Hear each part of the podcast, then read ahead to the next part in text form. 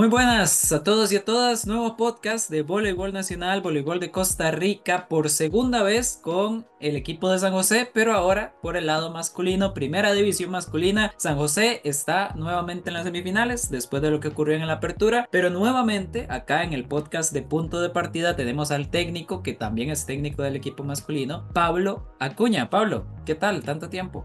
¿Cómo va, Julián? ¿Todo bien? Todo bien, todo bien.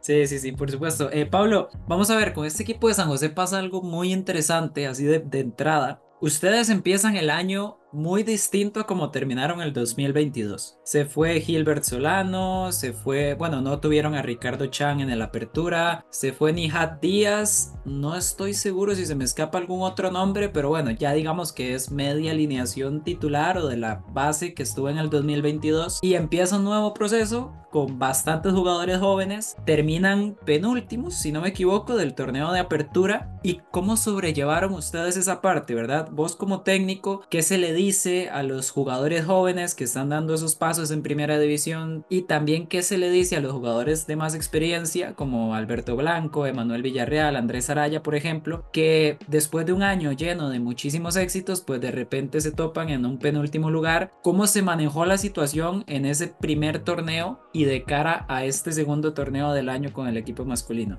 Sí, fue un, año muy diferente al 2022, pero creo que lo primero es alinear expectativas y creo que lo bueno de, Emma, Andy, eh, Beto, también pues en la apertura tuvimos a Esteban Araya, otros, otros jugadores como Manuel Quiroz, ¿verdad? Son jugadores que tienen mucha experiencia y son jugadores que de nuevo han ya pasado mucho, mucho tiempo con San José y saben cuál es la la cultura de San José, ¿verdad? Entonces también son jugadores que en su momento fueron juveniles, en su momento fueron jugadores que jugaban con jugadores mejores que ellos y entonces creo que ellos entienden cuál es el, el, el legado que tienen que ahora ellos dejar a, estos nuevos jugadores, ¿verdad? Entienden la posición que se tienen que tener, entienden la mentalidad que tienen que tener, ¿verdad? Que no cambia mucho, la mentalidad sigue siendo exigente, sigue siendo competitiva, pero sí tenemos que, pues, en ese primer, en los primeros meses de, de la apertura tuvimos que cambiar expectativas y, pues ir acomodándonos mejor a saber de que eh, tal vez no se nos iba a dar resultados, pero sí eh, teníamos que seguir jugando de una manera, teníamos que seguir eh, tratando de jugar lo mejor que podamos en el mejor voleibol que, que, pudiéramos y con ellos yo creo que fue demasiado clave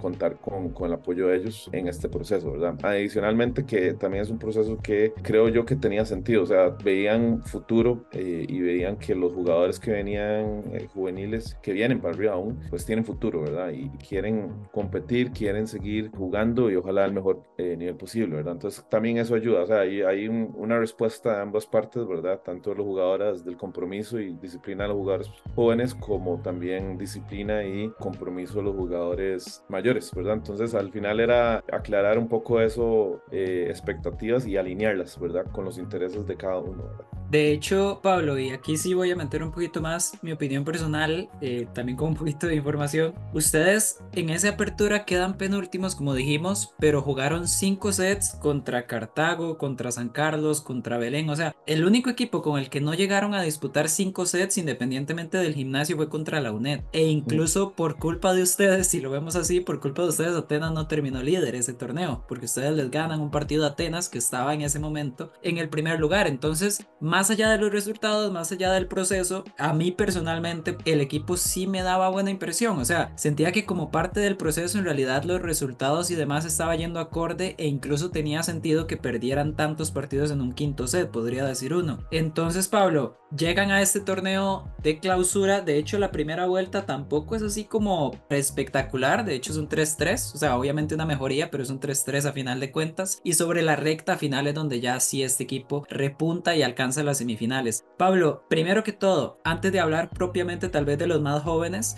¿Esperaba tal vez tener este torneo de clausura que tuvo o esperaba de repente algo un poquito más intermedio, digamos, entre lo que pasó en la apertura y lo que tuvieron ahorita. ¿Cuáles eran las sensaciones previo al torneo y, y las expectativas y cómo se terminaron cumpliendo en esta fase regular?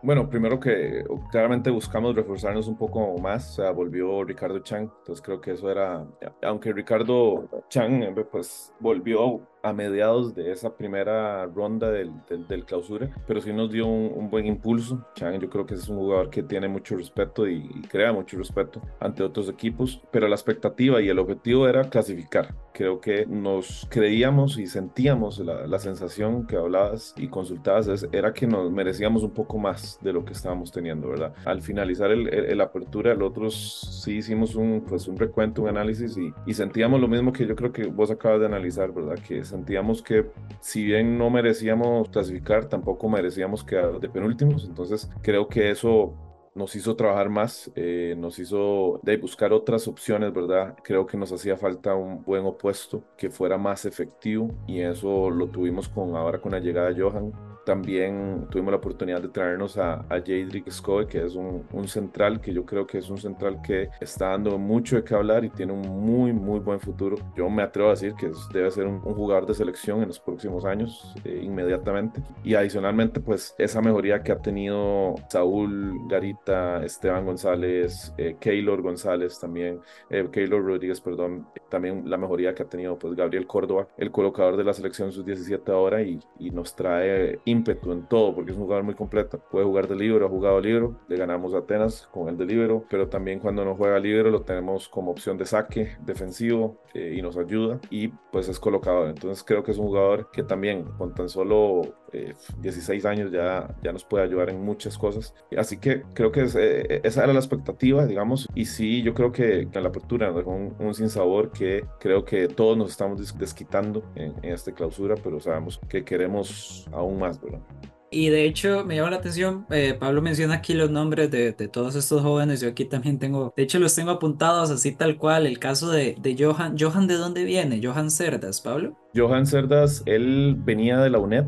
eh, en la UNED no tuvo mucho, mucha participación, pero él originalmente es jugador de Juegos Nacionales de Tibás, ¿verdad? Es un, eh, de, un gran proceso que ha tenido Juan Ignacio, sí. entrenador de Tibás en Juegos Nacionales, y él es creo que es uno de los referentes de ese proceso. Sí, interesante ahora que lo mencionas, porque no, digamos, yo no tengo tan presente ese equipo de Tibás. Sí recuerdo que cuando fui a Juegos Nacionales habían sido tipo sorpresa de que no, tal vez Tibas no es así tan, tan recurrente en voleibol, pero si no estoy mal, ahí estaban Andrew Jones y José Pablo Ruiz, ¿no? Que fueron campeones hace unos meses con Belén. Y bueno, ahora me entero que también Johan, muy buen proceso aquí, el paréntesis para hablar de lo de Tibas. Y el caso de Jadrick, ¿de dónde, dónde estaba él, Pablo? Jadrick es totalmente nuevo en, primera división. Eh, es un jugador que viene Siquirres de Limón, ¿verdad? Juega para, para, el equipo de Limón. Sinceramente es un, jugador que su participación a nivel competitivo, incluso hacer ese salto tan rápido hacia a primera división, ha sido algo muy, muy positivo y creo que se ha saltado muchos procesos. O sea, literalmente llegó a, a jugar como si ya tuviera varios años jugando en primera división. Todavía tiene mucho que mejorar, pero creo que eh, lo ha hecho muy bien y, y, nos sentimos muy felices de nuevo. Es, eh, es un jugadores que han traído una, más que buenos, más que tienen nivel,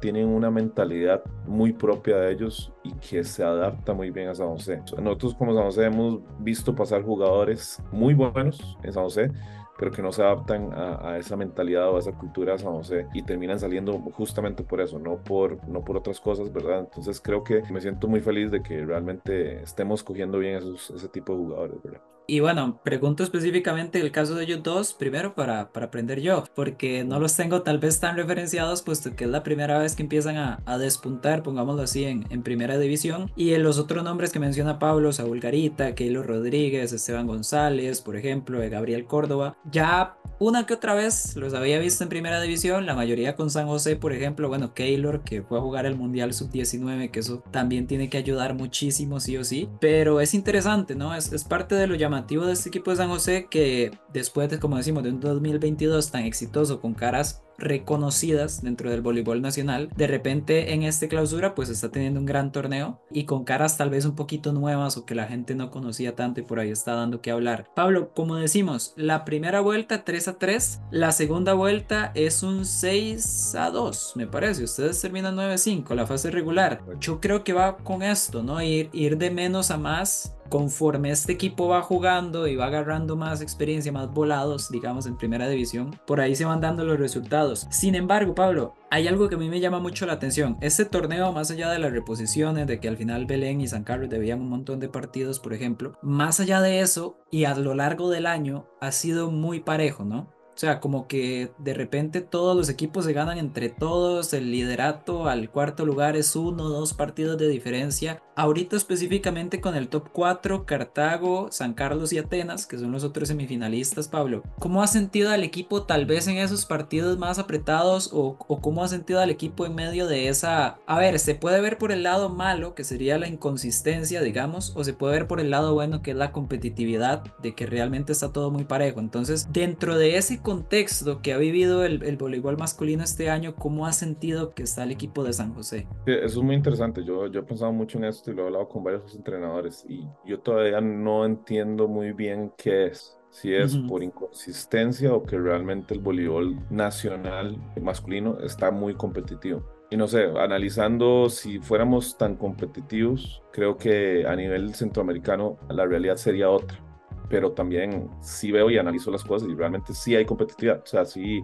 por allá San Carlos y le gana 3-0 a Belén y luego Belén llega y le gana 3-1 a Atenas y luego Atenas llega y le gana 3-0 a, o no sé, ¿verdad? Mm. Es algo muy importante, creo que lo mejor ahí habría que verlo con números y verlo de otra manera, ¿verdad? Pero sí es algo meritorio eh, que vale la pena analizar qué es lo que pasa en, en masculino, ¿verdad? Si es realmente estamos competitivos o si realmente es que eh, todos los equipos somos constantes, ¿verdad?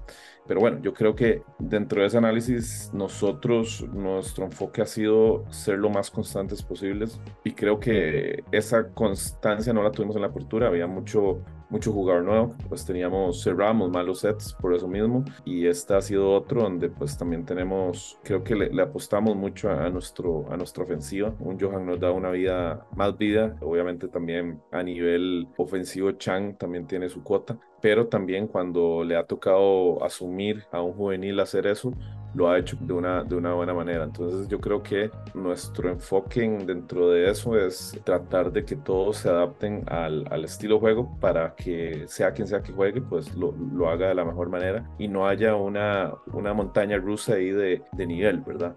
Yo creo que la diferencia en nuestros tal vez partidos perdidos es que empezamos tibios, o sea, todavía al inicio todavía nos, de esta clausura todavía necesitamos entender cómo jugar y cómo ganar y algunos jugadores necesitaban esa confianza y cuando pasó todo fue para arriba. Yo creo que ya pues a lo último nada más se perdió contra el último contra San Carlos, que pues ya es un partido ya no se deberían en mi opinión hacer partidos ya en, en esas épocas. Eh, son situaciones que se nos salen de la mano. No estoy diciendo tampoco que San Carlos es culpable de eso, o sea, claramente el, el único culpable aquí es pues la federación que tiene que asumir esa programación y hacerla de una manera planificada a un largo plazo y, y prevenir esas cosas, ¿verdad? Porque sí creo que estamos tratando aquí con, con jugadores que no son profesionales y, y, y, que necesitamos ese tiempo libre para descansar y para pasarlo con, con nuestras familias. Si, si, vas a competir, tiene que ser compitiendo una final, ¿verdad? No compitiendo un partido que tal vez es de temporada regular y que tal vez para nosotros al menos no, solo definía el orden de las clasificaciones, ¿verdad? Yo creo que sobre todo en el lado masculino sí va a ser un tema muy recurrente esto de... Y digo tema recurrente porque, a ver, terminó afectando a San Carlos, que tuvo una racha muy buena y terminó líder, reponiendo siete partidos, si no me equivoco, cuando ya varios equipos incluso habían terminado la fase regular. Belén tuvo varios partidos, al final no se terminó metiendo, afecta también a Cartago, San José, afecta a Atenas. Yo creo que es un tema que sí o sí se va a tocar y no es como por, porque se quiera meter cizaña o lo que sea, sino porque al final de cuentas afecta, ¿no? Afecta el rendimiento de los equipos y a la planificación. Al final, como lo decimos, bueno, San José termina tercer lugar de fase regular por una cuestión de puntos, terminó igual que Atenas con nueve victorias y cinco derrotas, pero eh, por puntos termina tercer lugar, eso lo que define es que la semifinal se cierra en Atenas eventualmente, eso es todo. Pero bueno, las preguntas y la dinámica que estamos haciendo en todos los podcasts, que ya Pablo se sabe las preguntas, pero no importa preguntas. Yo no creo que le haya dado mucho tiempo de pensar respuestas o si tenía que hacerlo. Pero no, Pablo, básicamente, a partir de todo lo que hemos conversado ahorita, ¿qué es lo que más le gusta de este equipo de San José? ¿Dónde está mejor en este momento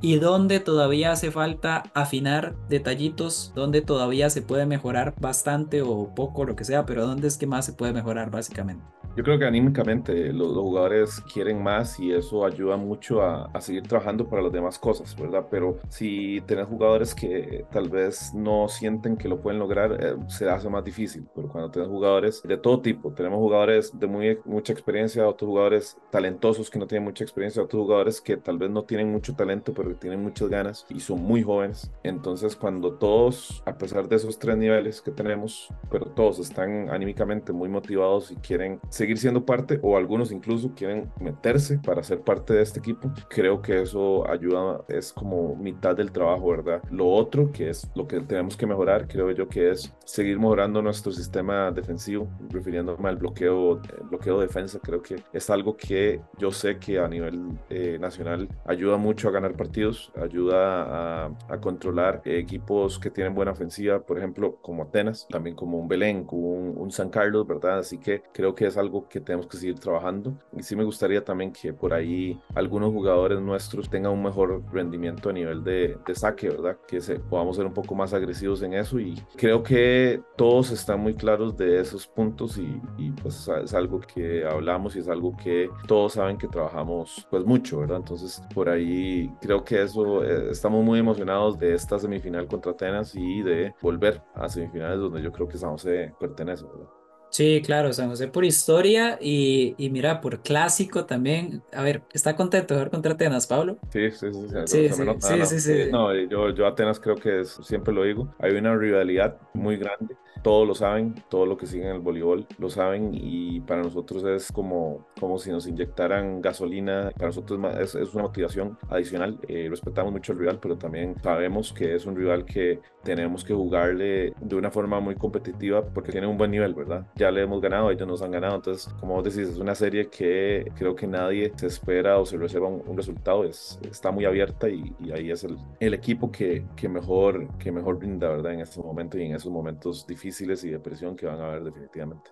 Yo desde que sigo el voleibol nacional, no sé por qué, bueno, puede ser que sí, a ver, por, por ser el clásico que es, pero yo no recuerdo un torneo o incluso una serie donde un partido de San José y Atenas no se haya ido a cinco sets, por ejemplo. Siempre pasa, siempre pasa y siempre son emocionantes. Entonces por ahí la gente que tal vez, la gente que tal vez no sigue tanto el voleibol o la que lo sigue pero se está pensando si ir a verlo, yo creo que valdría la pena ir a verlo. Y Pablo, lo que también puede valer la pena es saber contra quién le gustaría más jugar una final. Contra Cartago o contra San Carlos, que son dos equipos que también estaba revisándolo, son dos equipos que tienen, a ver, Cartago nunca ha estado en una final, San Carlos desde 2019, cuando fue campeón nacional, no ha estado en una final y de hecho creo que antes de 2019 tampoco o por lo menos habría que irse bastante atrás. Pero ¿contra quién de los dos preferiría jugar usted una final, Pablo?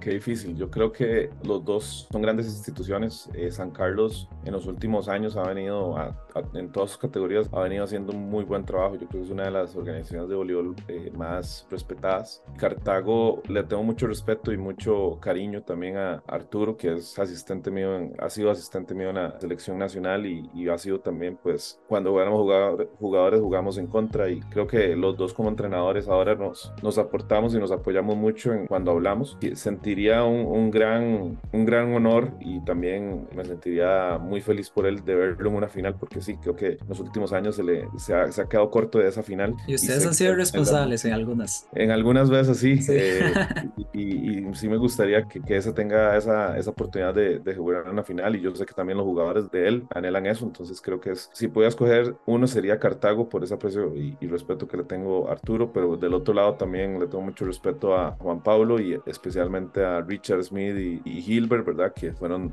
dos jugadores muy importantes en San José en su momento y también sería muy bueno poder competir con ellos, ¿verdad? Sabiendo, yo sé que ellos saben cómo es San José y, y saben que siempre se juega finales muy emocionantes, ¿verdad? Entonces, me puña, eh, una, una respuesta ahí dividida, pero sí me gustaría ver a Arturo en una final. Y lo digo más que todo ahorita, equipos que en ese momento sí eran bastante distintos, pero las semifinales del año pasado en los dos torneos de Cartago y San José también fueron de lo, de lo más emocionante, de lo que a mí personalmente más me gustó, de hecho muy buenas. Em, aquí estoy revisando una hoja de Mauricio Prado, que si Mauricio Prado lo dice, normalmente hay que hacerle caso porque es el historiador del voleibol acá en el país. San Carlos no ha estado en una final, aparte de ese año 2019, a nivel masculino por lo menos nunca ha estado en una final de primera división, exceptuando ese año que sí ganó los dos torneos. Entonces por ahí nada más para dejar el dato. Pablo, ¿alguito más que agregar de este torneo, de este podcast con San José? De nuevo, pues lo masculino creo que es muy cercano el, el, nivel entre los cuatro equipos que están, entonces creo que muy buen espectáculo va a haber y ojalá que tanto los equipos, nosotros como nuestros jugadores, como la federación sea un buen atractivo para el voleibol nacional, poder pues tener un buen espectáculo para todos, ¿verdad?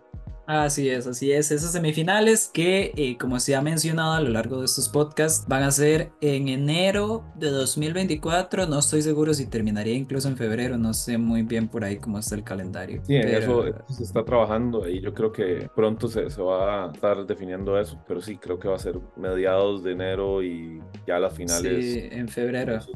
Claro, y si hubiera un campeonato, es más, va a haber un campeonato nacional porque Belén fue campeón de apertura. Se jugaría a mediados de febrero, más o menos. Sí, inmediatamente después. Uh, ok, y estaría empezando la apertura en marzo, por ahí, no sé. La verdad es que sí, se, se, se, complica un poquito el calendario con este tema, pero mientras tanto, para, para cubrir este tiempo muertos que estamos haciendo esta serie de podcast, cualquier comentario, sugerencia, lo que quieran, eh, siempre son bienvenidos acá en Punto de Partida. Muchísimas gracias por escucharnos y nos vemos hasta la próxima.